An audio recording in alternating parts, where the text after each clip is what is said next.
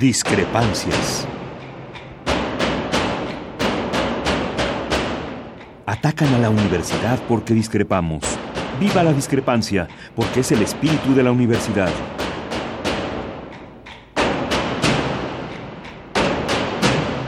Martes de Discrepancias. Conduce Miguel Ángel Velázquez.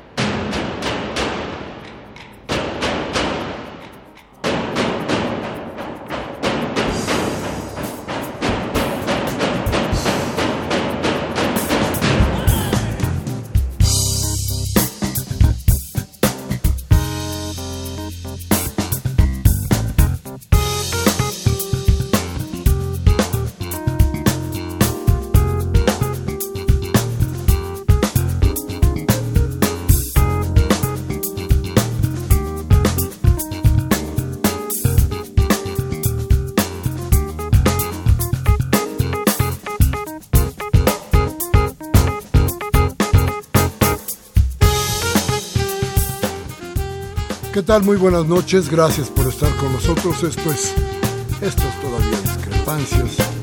Estamos desde luego en Radio Universidad. Y vaya, hoy, hoy después de recién desempacada de Alemania, ya tenemos con nosotros a Tobián Ledesma. Hola Tobián, ¿cómo estás? Buenas noches. Hola, buenas noches Miguel, auditorio. Ya estoy acá de regreso. Qué bueno, nos vas a platicar un ratito sobre tu experiencia que creo que fue interesante Sí, por claro aquellos sí. rumbos, ¿no?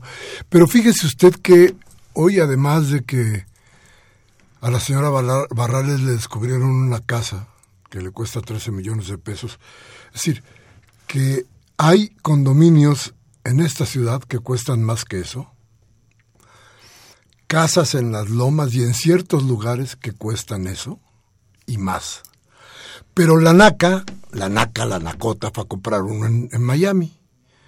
Y entonces hubo quien, y yo, yo diría que con mucha mala leche, seguramente esos datos salieron desde el Senado. Y la quemaron. Venganza política, sí, claro que sí. Desde el Senado también. Y le pegan muy fuerte porque este es un golpe que va contra de ella. Y de muchas maneras golpea su posibilidad de ser candidata al gobierno de la Ciudad de México. Esto yo creo que es una lástima porque poca gente ha luchado y ha trabajado tanto en la cuestión partidista, pero también en la cuestión social, en la cuestión política, como Alejandra Barrales. El golpe severo, difícilmente se lo va a poder quitar, pero fíjese usted, le insisto, por más que digamos que se gastó una fortuna, un millón de dólares comprando tal cosa, bueno, hay casas aquí, compre usted cualquier periódico que traiga anuncios de casas y va a ver cuánto cuesta un departamento, ¿qué le voy a decir? ¿Le gusta a usted Roma, Condesa, Polanco? ¿Sabe cuánto le cuestan? Paga usted 7 millones por 65 metros. El negocio del asalto por una habitación, una casa habitación en la Ciudad de México ha sido terrible. Pero claro, sentirse, sentirse de la High Society, sentirse de otra manera, sentirse de sangre azul, pues es comprar un departamento en Miami. Por cierto, me aseguran que el recién renunciado Edgar Elías Azar, presidente del Tribunal Superior de Justicia del Distrito Federal, ese sí dicen que tiene una buena mansión en Miami. ¿Y por qué no la sacaron? Pues quién sabe, pero a ver si le investigamos por ahí cómo está el asunto antes de que se nos vaya. Más bien ya se nos va a los Países Bajos. Inexplicable y inentendible lo que sucede con este hombre, le voy a decir por qué. Resulta que hizo todas las trampas del mundo, todas completas para reelegirse como presidente del Tribunal Superior de Justicia de esta ciudad. Y de repente, nada, que renuncia, que se va a los Países Bajos, que allá tiene tareas muy importantes que le encomendó la presidencia de la República. Y fíjese usted que difícilmente se creó uno tal cosa. No puedo decirle a usted que lo que le voy a, comentar ahora sea verdad, pero a ver si no le suena a usted así como que verosímil. Entonces el señor Edgar Elias Azar se vio afectado por la nueva constitución, en donde se le quitaban muchos, muchísimos derechos al tribunal y a él mismo que se había convertido en el virrey de la justicia. Todo esto obligó a que Edgar Elias Azar presentara sobre, en contra de la constitución política de la Ciudad de México. La retuvo mucho tiempo, no la presentó y de pronto la presenta. Creo que esto causó un grave y un gran disgusto en el gobierno del Distrito Federal, donde yo creo que hubo algún desacuerdo fuerte y entonces quien sale beneficiado de esta circunstancia que sería la presidencia de la República, decide acoger en sus brazos, sus dulces brazos a Edgar Elias Azar y darle una chambita, aunque sea en los Países Bajos. Sirve que está lejos y aquí ya no le van a poder encontrar muchas cosas, o tal vez sí. Vamos a esperar qué pasa con todo eso. Y mire, doy unas cifras para documentar para documentar nuestra rabia. Entre enero del 2012 y, del, y el 2015, la venta legal legale de armas de Estados Unidos a México, legal, venta legal, ojo lo que le estoy diciendo, legal, alcanzó la cifra de 3.500 millones de dólares, diez veces más que en el trienio 2000-2012. Esto es una información que cruzó una organización que se llama American Friends Service Committee, de donde que, cruzaron entre varias empresas para saber cuánto era lo que se había gastado México en comprarle armas legalmente a Estados Unidos, no las del trasiego, las que se compran con factura. En el informe que se llama ¿A dónde llegan las armas de Estados Unidos y la crisis de violencia en México? se dice de manera adicional que en la, en la iniciativa Mérida se han destinado 2.100 millones de dólares de asistencia militar y policial a México desde el 2008. Fíjese usted, desde el 2008 hasta acá 2.100 millones. Y en tres años 3.500 millones, más la previa, que fue un poquito más, un poquito menos. Sí, a ver, no hay comparación entre lo que se gastó una cosa y la otra. Hubo una conferencia de prensa donde se dijo todo esto y se dio hizo un documental para avisar de todo esto, y se da cuenta ahí de cómo Estados Unidos y ahora con el gobierno de Donald Trump pretenden liberalizar aún más la venta y la exportación de armas, y esto como un premio con diversas acciones de a, la industria armamentista fundamentalmente. Laura Carlson del programa Américas, del programa de las Américas, dice que la venta de armas es un factor esencial de la política de Estados Unidos hacia México. Mídale usted el agua a los elotes, de este tamaño.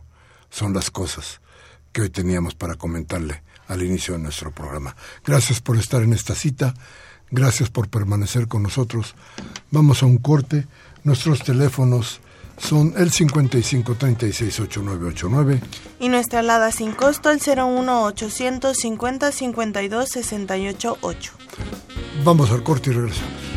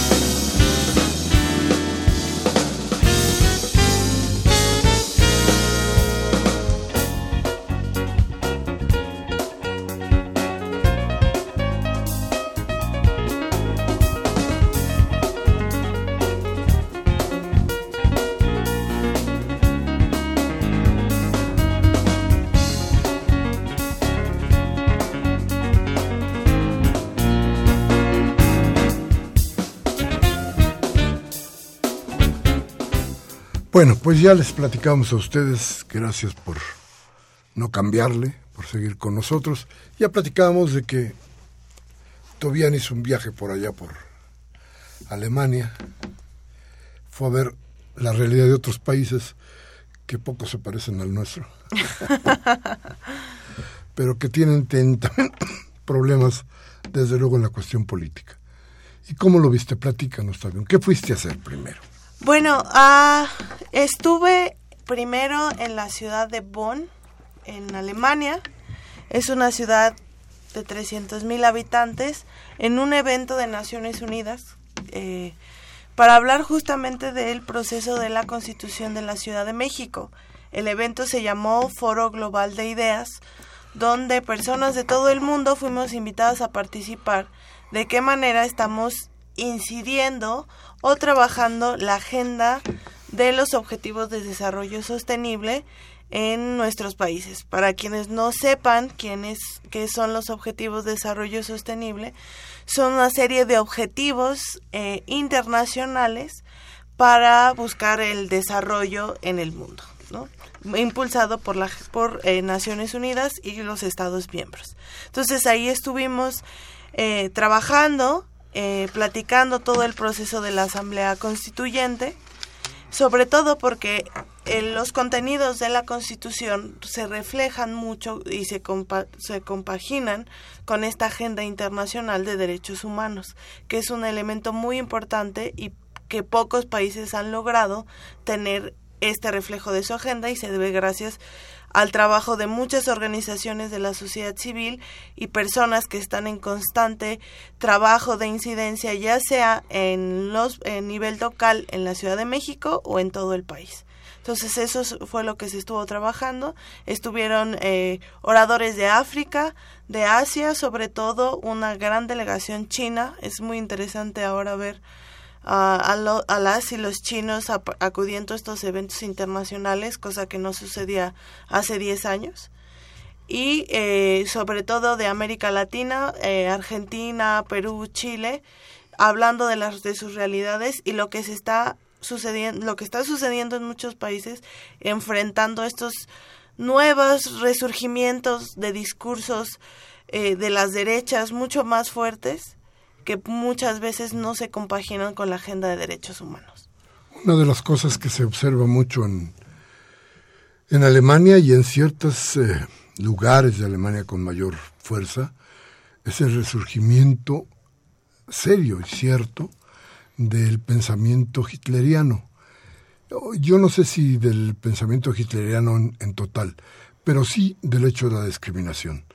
¿Eso lo vieron, lo sintieron, lo, lo palparon en el estudio, en las calles, lo vieron, lo viste?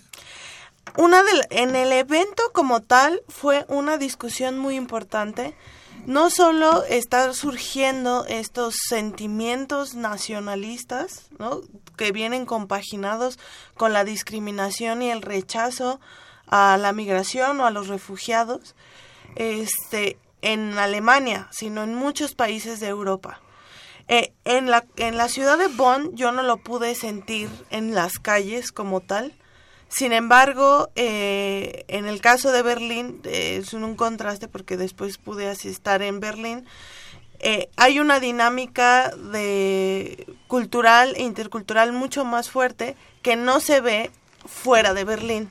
Es decir, esta integración de diferentes grupos de refugiados, de migrantes o de incluso de terceras o segundas generaciones de migrantes se ve en Berlín, pero no en otras ciudades de Alemania. Algo muy interesante que se puede ver es en la televisión. Hay programas de televisión criminalizantes hacia los migrantes, ¿no? Hablando de que ellos exporta, eh, importan productos que ponen en riesgo a la salud, que importan productos de China o de África, de otros países, que no están, eh, no sé, eh, aprobados por la Unión Europea, pero lo ponen con un tema de como si ellos fueran un riesgo para la salud en Europa. Y eso es muy fuerte y está en la televisión pública. En la RAE, que es el canal de Italia, es un programa que pasa a, a horario estelar, por decirlo así, hablando de una visión criminalizante sobre los migrantes. ¿Y llegaron algunas conclusiones en, el, en este foro que estuviste? Eh, uno de los elementos más importantes de este foro es hablar ya de la incidencia local. Hablar de las realidades no, no de los países, sino de las ciudades, de las comunidades.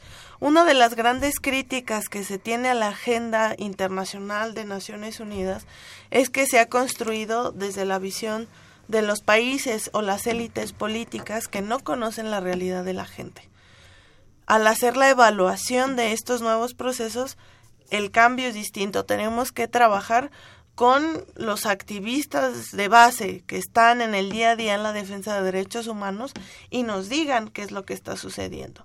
Por ejemplo, uh, muchas de las oradoras que eran muy jóvenes, menores incluso de 25 años, comentaban la importancia de la igualdad sustantiva entre hombres y mujeres en los espacios de toma de decisión en todos los países, como una agenda internacional, la defensa de la autonomía de las mujeres fundamental en la autonomía política. Y eso es, en el caso mexicano, puedes decir, bueno, eso es algo que hemos venido trabajando, pero países eh, donde en África, en países asiáticos, donde incluso la violencia doméstica no está reconocida como un tipo de violencia, pues son declaraciones muy importantes. Y la segunda, el tema de los derechos humanos, siendo fundamental justamente una agenda contra estos nuevos discursos ¿no? de las nuevas derechas que están surgiendo. Fíjate que hay una cosa que me llama mucho la atención. Por ahí decía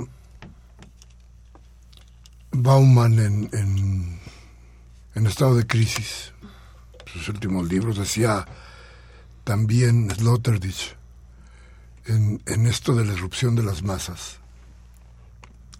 Planteaban con mucha claridad que el asunto es que no tenemos respuesta ideológica a lo que ideológicamente ha regresado con mayor fuerza.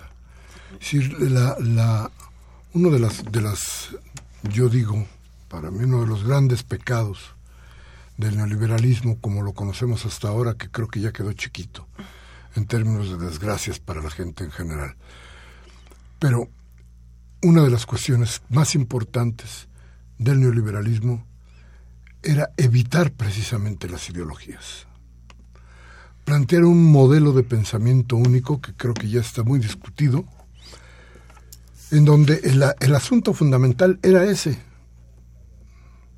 no habrá cambio en la manera de pensar de China a Canadá, ni de Canadá a la India. Es decir, tendría que haber un sí completo o un no completo, pero era un pensamiento único. Esto que a mi juicio estaba teniendo un éxito terrible porque los partidos políticos ya habían estado borrando en México, con, se ve con mucha claridad, sus límites ideológicos, resulta que no tenía respuesta. Se avasalló a la política de la manera más terrible que se pueda creer y terminamos sin saber si los del PAN eran de derecha o eran de izquierda o si los de, de, de izquierda eran de derecha. Ya no sabías dónde poner a los chuchos, si más a la derecha o a la derecha. Ya no sabías dónde poner Si en la izquierda, en la derecha o al centro, y al PRI no sabía si ponerlo en la derecha o en la ultraderecha. Pero, pero es, es un menjurje terrible donde además ya no hay recato del político para pasar de un lado a otro. No importa si es izquierda o derecha, lo que importa es cuánto hay en la nómina. Y esto parece que ha ido borrando todos los límites. Y decían estos autores de los que te acabo de mencionar que no teníamos respuesta para eso. La agenda es suficiente. ¿Tú crees? Algo que ha cambiado de la agenda internacional eh, y quienes somos activistas por estos temas de manera constante es justamente esta diferenciación ideológica sobre la implementación de la agenda.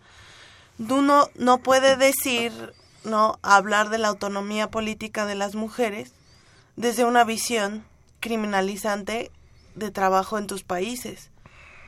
En el caso mexicano, por, durante mucho tiempo el Estado mexicano se ha negado a reconocer de manera internacional la autonomía de las mujeres sobre su propio cuerpo. Los, los partidos políticos en el gobierno federal no lo han hecho. Sin embargo, se ha buscado desde el trabajo de las organizaciones esto, incluso con otros partidos políticos, pero a mí me parece que es una agenda más allá incluso de los partidos políticos, avanzar eh, en la participación y la autonomía de las mujeres en su cuerpo, en la autonomía económica, en la autonomía política, incluso yendo en contra del mismo Estado mexicano en sus posturas internacionales. Entonces, estos elementos sí están cambiando y la transformación incluso del rol de los estados en las dinámicas internacionales es algo que hay que preguntarse, porque estos, yo creo que esta respuesta, estas nuevas ideologías, estos nuevos nacionalismos responden a una crisis incluso del Estado-nación en su dinámica internacional. Claro, yo creo que se está viendo con mucha claridad que lo que no existen son respuestas de la izquierda no conozco, tal vez tú, pero yo no conozco ninguna, ninguna respuesta contundente a partir de las izquierdas con una manera de pensar que tal vez no sea como, como se, se dio eh, a la mitad del siglo pasado, por ejemplo, cuando se crearon formas muy interesantes de lucha para tratar de cambiarle el destino al mundo, cosa que, cosa que no sucedió. Pero bueno, vamos a un a un corte rapidísimo. Vamos a regresar con ustedes y vamos a seguir platicando con Tobián de Alemania y de la constitución política de la Ciudad de México, hoy en peligro de extinción. Vamos al corte, nuestros teléfonos 5536-8989. Nuestra alada sin costo 01800 5052 688. Vamos al corte.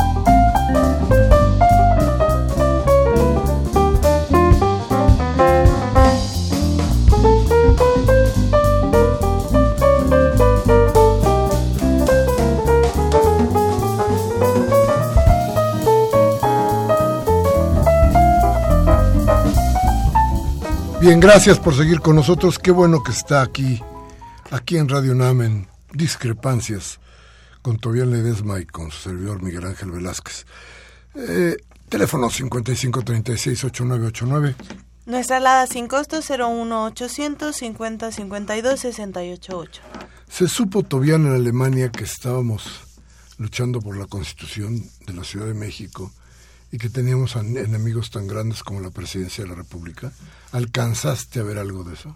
Sí, el proceso de la constitución de la Ciudad de México, ah, más allá de las críticas que puede vivir al interno de nuestro país y en la política mexicana, es un proceso que ha llamado mucho la atención a nivel internacional porque no se conoce una asamblea constituyente, digamos, en, moderna como la que nosotros vivimos en la Ciudad de México.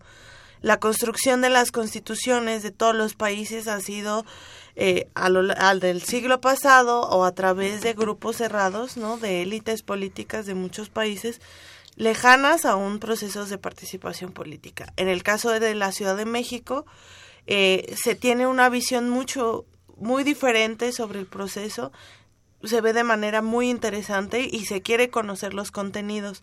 No conocen los contenidos de manera específica, sino de manera general, porque están en español y algunos no saben español y entonces hay que explicarles el proceso y cómo es lo que está sucediendo, incluso explicarles la realidad de por qué la Ciudad de México siendo la capital, no, no tendría una constitución y las implicaciones de esto.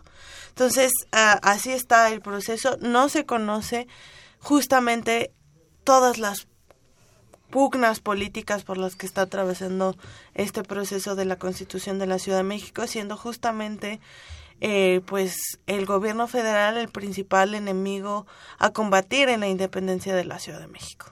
Fíjate que me preocupa mucho y lo digo un tanto alarmado, que creo que ahorita es cuando se empieza a discutir realmente la Constitución. Pero creo que tampoco estamos discutiéndola como deberíamos de hacerlo. No se está bien, no se está ventilando públicamente ni las razones reales del constituyente para hacer lo que, lo que se hizo, ni las del poder que no quiere perder piso pero no lo hemos discutido como deberíamos. Creo que ahí tenemos una deuda muy grande con la gente. Amén de que, o aparte de que, no podemos pedirle a la gente que vaya a defender lo que la gente no conoce. Decías tú, se hacen las constituciones a nivel cupular, no bajan. La constitución de la Ciudad de México tuvo muchísima participación de gente. Hubo mil y pico de, de iniciativas este, ciudadanas. Hubo la participación de una organización que se llama Change.org, que parece que también envió y estuvo pendiente del proceso. En fin, hubo participación. Hoy no se ve. No sabemos dónde está y entiendo que la gente no ha comprendido qué es lo que puede perder. ¿Ya tuviste tú tiempo de echarle un ojo a las impugnaciones? Sí, he estado al pendiente de todo el proceso de las impugnaciones. Me parece que la gran resistencia, no sé qué opinas tú, está justamente en el Poder Judicial. El tema de las impugnaciones en materia de derechos humanos tiene que ver justamente con la restitución de derechos, ¿no? Esta parte de jurídica de los derechos humanos que en México hemos avanzado muy poco y toda la conformación del Poder Judicial esto de que si es el argumento de la inconstitucionalidad, y si, a mí me sorprende que ahora salgan grandes defensores de la constitución política federal de los Estados Unidos mexicanos cuando han hecho de esa constitución lo que han querido, ¿no? Las reformas a lo electoral, a la reforma energética en comunicaciones. Ahí no hubo grandes defensoras o defensores de la constitución y ahora que se busca la independencia de la Ciudad de México, los argumentos de la inconstitucionalidad, al menos a mí me parece que es una gran resistencia al cambio del Poder Judicial.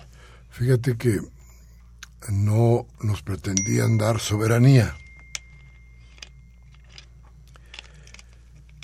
Pero resulta que nos van a dar, que nos querían dar no soberanía, autonomía.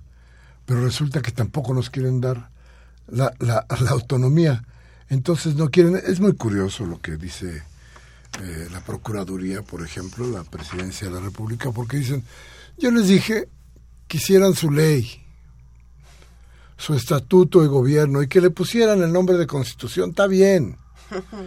Pero de eso quisieran una, una constitución, pues qué barbaridad, de eso no se trata.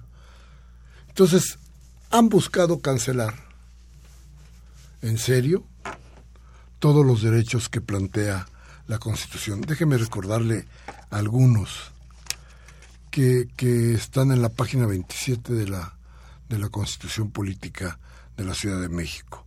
Por ejemplo, el derecho a la vivienda. Dice que toda persona tiene derecho a una vivienda adecuada para sí y su familia, adaptada a sus necesidades. Las autoridades tomarán medidas para que las viviendas reúnan condiciones de accesibilidad, asequibilidad, habitabilidad, adaptación cultural, tamaño suficiente, diseño y ubicación seguros que cuenten con infraestructura y servicios básicos de agua potable, saneamiento, energía servicio y servicios de protección civil. Puede ser muy ambicioso, puede uno decir que esto solamente en sueños, pero la verdad es que queríamos soñar. Y la verdad es que queremos soñar en una ciudad diferente. Fíjese usted, hoy nos enterábamos solamente cifras oficiales, es decir, no me haga mucho caso, pero piénsele. Solamente en la Ciudad de México un millón de personas reciben agua por tandeo, es decir, no tienen agua en sus viviendas. Y tres millones más que reciben agua todos los días, en las noches prácticamente no tienen acceso al, agua potable porque el fluido baja. Yo solo agrego que me parece que no queremos, no es solo querer soñar, Miguel. La realidad es que el derecho a la vivienda existe y que no, no es ninguna locura exigirlo. Existe en muchos países y que un país como México, con los recursos, con el capital humano que tenemos, hablar del derecho a la vivienda, la libertad de expresión y toda la gama de derechos humanos que tenemos, no es un sueño, es una realidad y que el Estado mexicano tiene que evocarse a cumplirlos. Uno de los argumentos más fuertes del constituyente en contra de que aprobar tantos derechos nos decían cómo nos decían cómo vamos a garantizar tantos derechos. Para eso está el Estado mexicano para garantizarlos. Fíjate que yo me acuerdo que decía, decía este uno de los periodistas conspicuos que estaban ahí en, en la Asamblea Legislativa, decía de pronto, ¿y de dónde quieren agarrar el dinero para todos estos derechos? Y yo le decía y pensaba, pues del dinero que se roban los gobernadores del PRI. Si no es tan, no es tan, no es tan difícil la ecuación. Se roban tanto que bien, bien pueden dar sustento para la gente. Pero lo que hoy se está planteando es quitar derechos. No solamente los derechos que la Constitución plantea, sino los derechos que hoy, de los que hoy goza la gente. Por ejemplo, podrían quitar, para decirle algo de entrada fuerte, el derecho a la pensión para, para los adultos mayores. Eso podría borrarse. De eso se trata el cambio, de eso se trata la impugnación. Nunca lo van a poder quitar, digamos que en sentido legal estricto, porque nunca van a obtener los votos para poder cambiar las leyes en la Ciudad de México. Pero, ¿pero qué van a hacer? Pues nos van a quitar esos derechos. Pero también nos quieren quitar otro derecho importante, el derecho a soñar. Y eso es parte de lo que nos dio la Constitución, ¿no, bien? Así es, por ejemplo, recordemos, y lo pueden, en el artículo 10, el de Ciudad Productiva, derecho al desarrollo sustentable. Toda persona tiene derecho a participar en un desarrollo económico, social, cultural y político en el que puedan realizarse planteamientos de todos los derechos humanos y libertades fundamentales. En el caso del derecho al trabajo, la Ciudad de México tutela el derecho humano al trabajo, así como la promoción de habilidades para el emprendimiento que generan valor mediante la producción de bienes y servicios, así como en la reproducción de la sociedad. Y el derecho al trabajo es algo fundamental. Si, la gente tiene trabajo, probablemente bajemos los niveles de violencia. Vamos a un corte rápido, regresamos. Teléfonos Nuestros teléfonos en cabina, el 55 36 89 89 y nuestra alada sin costo 01 800 50 52 68 8. Vamos al corte.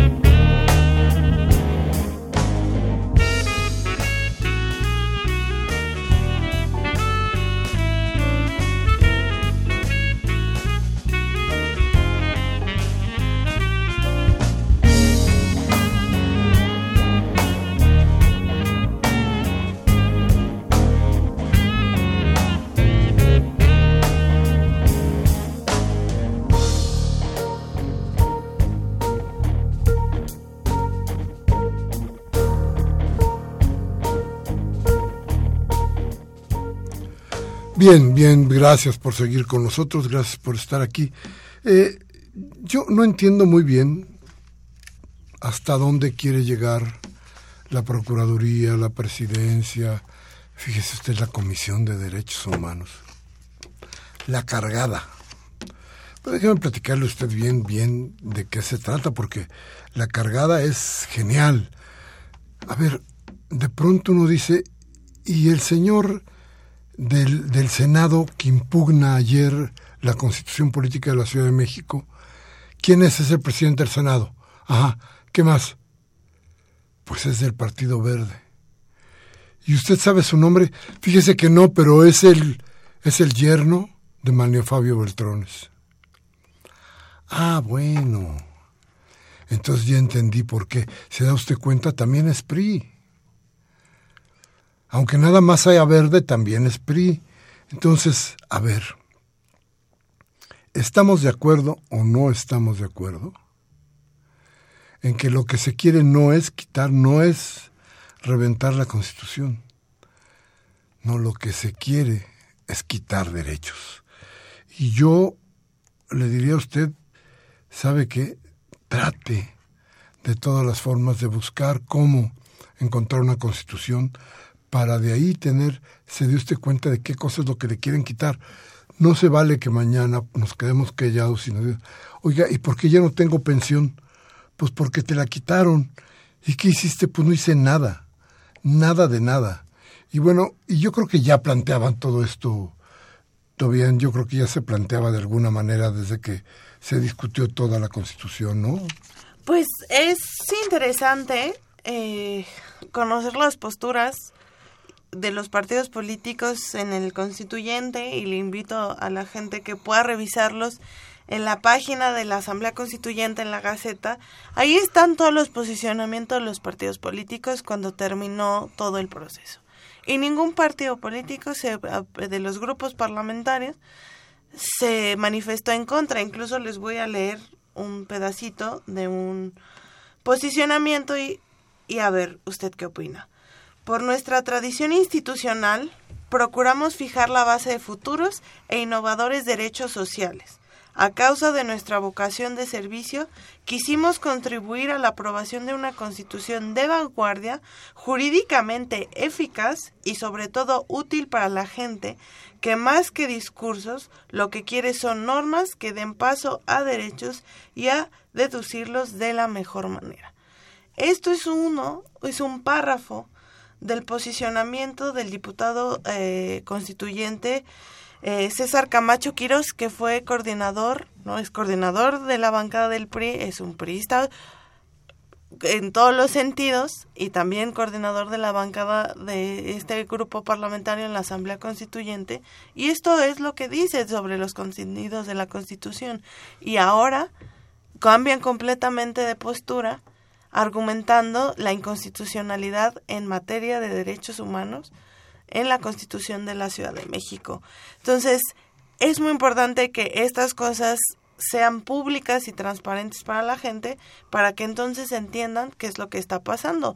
Hoy hacía una reflexión eh, con compañeros de la Facultad de Ciencias Políticas, estuvimos en un foro sobre la izquierda en México y la pregunta que yo les hacía es, ¿la constitución de la Ciudad de México es un fracaso de la izquierda y entonces este fracaso es un éxito de la derecha? A ver, lo que yo, yo he planteado en varias ocasiones, a ver, ¿es verdad o no que de pronto, a ver, empezó la asamblea y nos dábamos cuenta que el PRI empezaba a hacer tácticas dilatorias y decíamos la constitución no va a salir, porque estos señores están dilatando todo. Y era impugnar, era decir, no vamos con la coma, no vamos con el punto de la I, no vamos con el clima, no vamos con lo que fuera, pero trataban de que no saliera. Y de pronto, no sé si te acuerdas, empezaron a levantar la mano a favor, a favor, a favor, y todo empezó. Y nosotros dijimos todos, este, yo creo que con una no sé, este, con una, una inocencia política, pues ni modo, hay que decirlo así. Increíble, dijimos, mira, los coordinadores hicieron su chamba y convencieron a esta bola de carajos. Bueno, pues yo creo que yo creo que a final de cuentas no fue tan así. Creo que dejaron pasar la Constitución para después impugnarla de la manera que lo están haciendo. Creo que, por ejemplo, el hombre fuerte, Castillejos, el hombre de la presidencia que se encarga de impugnar, ¿quién es? Yo no puedo decir que, que, que, Castillejos es eh, hijo de un abogado, un abogado importante, que tenía su despacho por ahí, por la avenida Mazatlán, en la Condesa y que fue asesinado a tiros una noche cuando llegaba ahí. Eh, pero ¿qué sucedió con, con Castillejos? Bueno, Castillejos, fíjese usted que él era el coordinador de asesores de uno de los magistrados o de los ministros de la Suprema Corte. Entonces, hasta ahorita no sabemos que el ministro ah, se llama, bueno, que el ministro se haya excusado, pero, pero Castillejos era su coordinador de asesores. Entonces, el voto de este ministro de ninguna manera tendría que servir, de ninguna, para el juicio de la constitución política. Es decir, ahí tendríamos, tendría que tenerse uno menos. Porque Castillejos pertenece a un grupo de abogados, de, eh, entre comillas, ilustres abogados que han estado muy cercanos algunos a Salinas, algunos al PRI, otros al PAN, pero todos metidos en el poder. Hoy están ahí, y van a tratar de todas formas de restarle derechos a usted. Piense bien lo que estamos diciendo porque creo que esto es realmente lo más importante de lo que está sucediendo ahora. Pero eh, la pregunta, Tobián, es, ¿y habrá la suficiente gente para poder defender esto? No, no se trata de los partidos políticos, se trata de... ¿Habrá gente para defender la Constitución? Yo creo que sí. Creo que hay el intelecto, la capacidad y el proceso de la constitución por sí misma puede defenderse. La constitución política de la Ciudad de México es una institución, les guste o no. Se puede cambiar, es perfectible, modificable, por supuesto, como cualquier argumento, documento jurídico que tenemos en el país pero la Constitución existe, es una realidad y tendremos que enfrentar ¿no? procesos de impugnación entre la Suprema Corte de Justicia, donde ahí los poderes fácticos seguirán siendo los principales enemigos a vencer. A pesar de que puedas tener la gente para defenderlo, a veces ahí está el problema. Eso es donde lo que hay que enfrentar. ¿Qué pasaría? Todavía a, a imaginar, total, estamos imaginando muchas cosas, pero bueno. A ver, ¿y qué pasaría si se hiciera un referéndum ahora sobre la constitución política de la Ciudad de México? Está bien, mucha gente no la conoce, pero ¿no sería tan difícil repartirla ahora sí y dejar a la gente que fuera la gente la que votara sobre esto y plantearnos si la gente la va a impugnar o no la va a impugnar y contar con esa fuerza, esa fuerza, ¿qué pasaría si sucediera eso? Pues yo creo que vendría, eh, se echarían a andar algunos grupos, todo el aparato de político que tienen en materia de comunicación, ¿no? Eh, para hablar en contra del proceso de la, ¿no? De los contenidos de la Constitución, como lo hicieron a lo largo de todo el, el, proceso. en general. Y que ahí el reto sería cómo, e incluso hacer que la gente participara en un referéndum de esta naturaleza, porque Incluso la gente duda de participar en estos procesos. Si participa, ¿para qué? ¿Y en qué le beneficiaría o le afectaría no participar en el proceso? Porque en realidad la gente sale a ejercer su derecho al voto principalmente en las elecciones presidenciales, pero en los elementos de participación ciudadana todavía tenemos mucho que hacer en materia de referéndum, consultas, y ahí sería el gran reto. Creo que cualquier referéndum ahorita de la Constitución, de cualquier tema, sería importante transmitir a la gente de qué manera debería participar. Yo creo que vamos, mire, vamos a hacer una cosa, a ver si nos podemos hacerlo, y lo podemos traer el martes que entra. Respecto de lo que dice la Procuraduría y respecto de lo que tenemos nosotros, vamos a ver si le podemos decir qué cosa es lo que le quieren quitar desde la Constitución. ¿Cuáles son los derechos en peligro? Veamos si podemos hacer el ejercicio, mostrárselo y decirle a usted, esto es lo que le quieren quitar. No solamente de lo del sueño, ¿eh? Estamos hablando de la realidad, de lo que hoy está en el Estatuto de Gobierno, de lo que hoy es ley en la Ciudad de México y que, y que nos quieren quitar.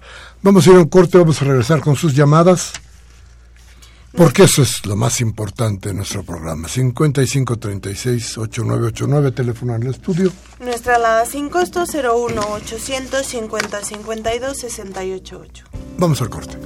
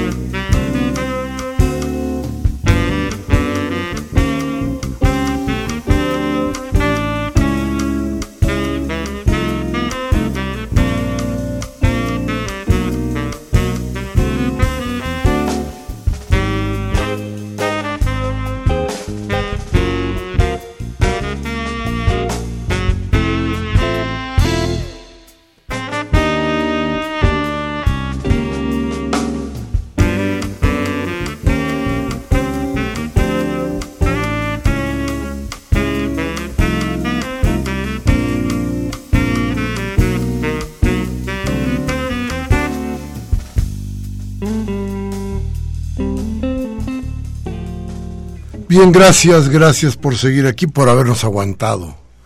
Y esta hora que casi se nos termina, en esta cita de los martes en Radio UNAM. Y ahora vamos con lo más importante, decía yo, de este programa, Tobián, que son exactamente la voz y las llamadas de nuestros radioescuchas. ¿Quieres empezar, por favor? Sí, ah, de Rubén Tinto de Catepec, la señora Gaviota tiene un piso completo en Miami, más su casota blanca de 80 millones, su casota de 9 millones de, con Videgaray, Videgaray. Entonces la señora Barrales se quedó chiquita. Sí, bueno, pues le digo que el, el problema es... No, de veras, no es el problema de la Barrales que digas, no, no fue porque fuera tanto dinero sino la verdad es porque se va ahí a donde está, pues toda la que es mexicana que tiene lana se va para allá y compra un departamento en, en Miami. Este, le vamos a traer a usted con todo gusto para el próximo programa los precios de los departamentos en Miami, para que vea cómo está. Eso no, de ninguna manera pretendemos defenderla. ¿eh? Es decir, ella puede hacer con su dinero lo que se le pegue la gana, siempre que ese dinero sea bien habido. José Ortiz, José Ortiz nos felicita y dice que, que son muy interesantes los temas que tratamos. Quiere una constitución, ¿cómo no? Don José, venga usted por acá a Adolfo Prieto, número 33 en la del Valle, cerca del Metro Amores, en el horario, en el horario, siempre los horarios normales de trabajo, y aquí se lo, se lo damos con todo gusto. Todo bien. Agustín Mondragón de Cuauhtémoc, felicitaciones al programa. Para el Radio Escucha, eh, les advierto que mientras la corrupción exista en la presidencia de la República, como lo ha sido con Miguel de la Madrid a EPN, es que además es corrupto y vende la patria, las contralorías y algunos personajes creen que para acabar con la corrupción lo único que logran es que lleguen más amigos del presidente a robar. Y nos da La sus señora- comentarios. La señora Cárdenas de Naucalpan dice, con las institucionalidades, inconstitucionalidades que pretende la PGR, nos queda claro que podemos declarar las reformas estructurales inconstitucionales Y los senadores y los, los diputados no lo van a decir, pues claro que no. Muy bien, señora Cárdenas. Manuel Munguía de Iztapalapa, el actual sistema político, amén de grotesco, está fosilizado y es anacrónico, con todo y Ochoa Reaza que no hace más que criticar por criticar y como siempre pospone el triunfo del tricolor que es solo una cueva de de corruptos en torno al modelo electoral que ya apesta a muerto y nos están matando con un sistema económico que funcionó hace 300 años. Por otro lado, si Antonio López de Santana disolvió el Congreso para hacerse dictador y tirano, no es fácil disolverlo hoy para crear un órgano popular que controle la vida de la nación, ahorrándose hasta 1.5 billones de pesos, que es lo que nos cuesta tanta ineficiencia y robo a la nación. Abrazos. Muchas gracias. Eh, buenas sus, siempre los comentarios del maestro Muguía. Dice Augusto Holguín de Coyoacán, también un saludo a don Augusto. Dice, para quitarles los presupuestos a los gobernantes, a los gobernadores, es casi imposible, ya que la administración como parte de la federación y las medidas de control son insuficientes. Se requiere una reforma a la Constitución. Nos dice que tiene que durar dos horas el programa. Bueno, gracias, don Augusto. Gracias por todo lo demás. Máximo García de Venustiano Carranza, saludos a Miguel Ángel bien. ¿Quién autoriza la compra de armas a Estados Unidos o Estados Unidos nos obliga a comprarlas? ¿Quién defiende al país? Es, esa compra es necesaria. Pues en realidad ahí está en los presupuestos del gobierno federal. Creo que no se obliga. Sedena es la mayor compradora de armas. El problema es que cuando Calderón y el PAN declararon que este país estaba en guerra, el asunto es que este país pues no tenía el armamento suficiente para emprender una guerra, aunque sí lo tenía el, supuesto enemigo, el supuesto enemigo que también son mexicanos y que en tal caso tendría que haber sido una guerra o tendría que haberse declarado una guerra intestina que nos ha causado cada día más, más muertes, que cada día nos causa más oprobio. ¿Sabe usted que ayer ya se contaban cuarenta y pico cabezas en otra fosa? En Veracruz. En otra fosa en Veracruz. Los resultados de esa guerra no solamente son eso, sino, lo voy a decir así, aunque la palabra tiene un significado jurídico que no quiero aplicarle ahora, pero hay un desvío de fondos, de los fondos que requiere este país para salir de la pobreza, encaminados a esta guerra inútil, a esta guerra tonta que no quiere, no quieren entender que solamente se puede lograr parar, se puede ganar si le damos a la gente lo que la gente necesita.